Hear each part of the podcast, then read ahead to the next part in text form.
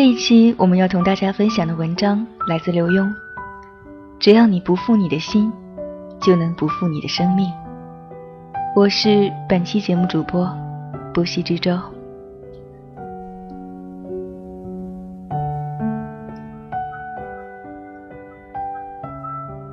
成长。我小学的时候因为演广播剧，有一天自己也试着写了个剧本，写好很得意的拿给老师看，哪里知道老师才看一眼就说：“你写坐火车去阳明山，阳明山根本没有火车，你乱写吗？”我当时好伤心，但是继续写。由剧本写到散文，写到小说，写到今天。我刚上高中的时候学国画，总是临摹老师的画稿，但我有我的想法，就自己创作。我的母亲看了说，自己画的不好看，还是临摹老师的吧。当时。我听了也很伤心，但是坚持自己画自己的，没多久就得了全台湾美展的大奖。评审还说我画的不凡。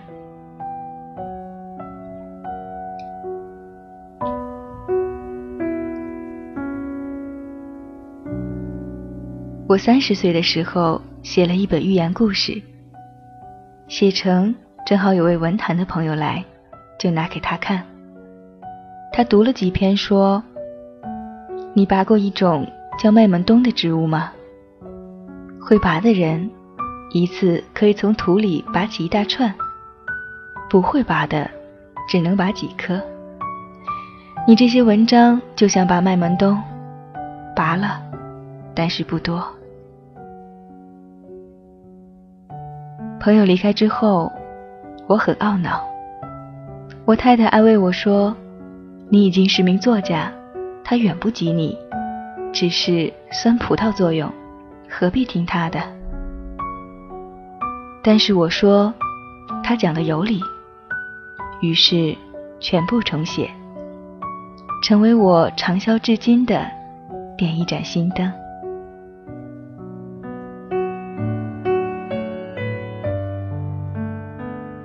在你成长的过程中，常有人浇冷水。问题是，别人一浇，你就退缩了吗？如果你认为自己对，就可以坚持到底，走自己的路。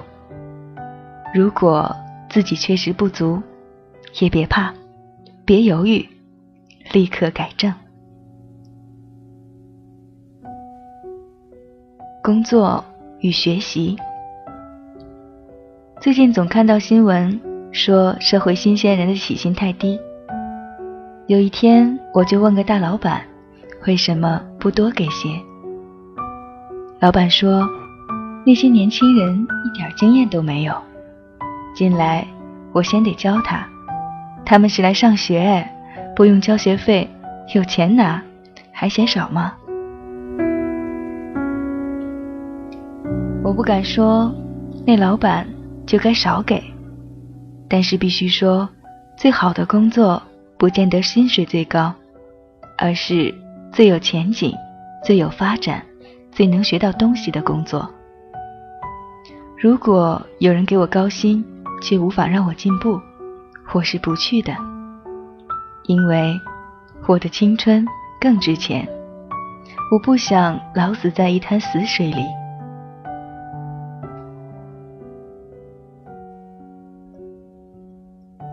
我曾经在书里写过个真实故事。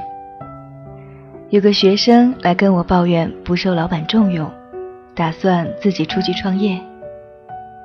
我说很好啊，但是先得好好准备，把你现在公司的那一套都偷偷学会。学生听了，每天自愿加班学写英文商业文书，了解外贸的每个流程。跟客户建立良好的关系，连影印机换碳粉都跟在维修人员的身边学。半年之后，我问那学生是不是可以跳槽了，他一笑说：“不必了，他已经升官加薪，被老板刮目相看了。”为什么有这样大的变化？因为他在工作中学习，展现了更积极的态度和企图心，而不是混日子等着加薪。所以，当你工作不顺的时候，怪别人之前，先问问自己。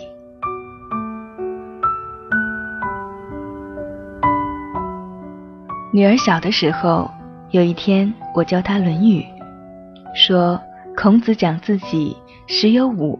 而志于学，三十而立，四十而不惑，五十而知天命，六十而耳顺，七十而从心所欲不逾矩。我女儿问：“那八十呢？九十呢？”这下把我问倒了。可不是吗？过去的人寿命短，上个世纪初，男人平均不到五十岁，现在寿命长了。新一代甚至能活到一百多岁，比古人多了几十年。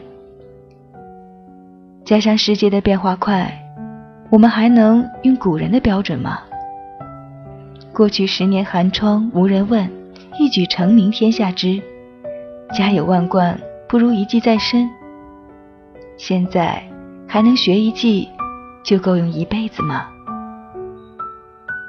连手机都没几个月就变个样子，人人都得与时俱进、与时俱变，稍稍不努力就会被淘汰。所以，大家要有终生学习的态度。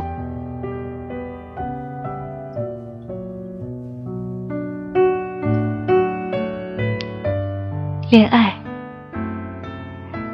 谈谈早恋吧。其实，恋爱就是恋爱，只是随年龄的不同，对恋爱的感觉可能不一样。也可以说，我们每天都可能改变对恋爱的诠释。所以，十六岁、二十六岁、三十六岁、四十六岁，对恋爱的想法可能大不同。不能说谁对谁错，只是爱别人之前，先得爱自己。因为自己也是人，你连自爱都做不到，哪有条件去爱别人呢？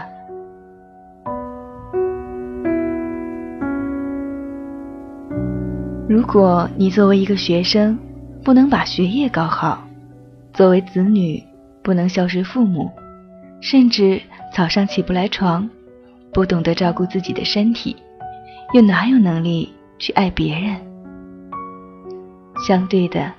如果你恋爱之后，人生态度更积极、更快乐，功课更好了，身体更健康了，对父母师长更有礼貌了，还懂得保护自己、把握分际，就算中学恋爱，又如何？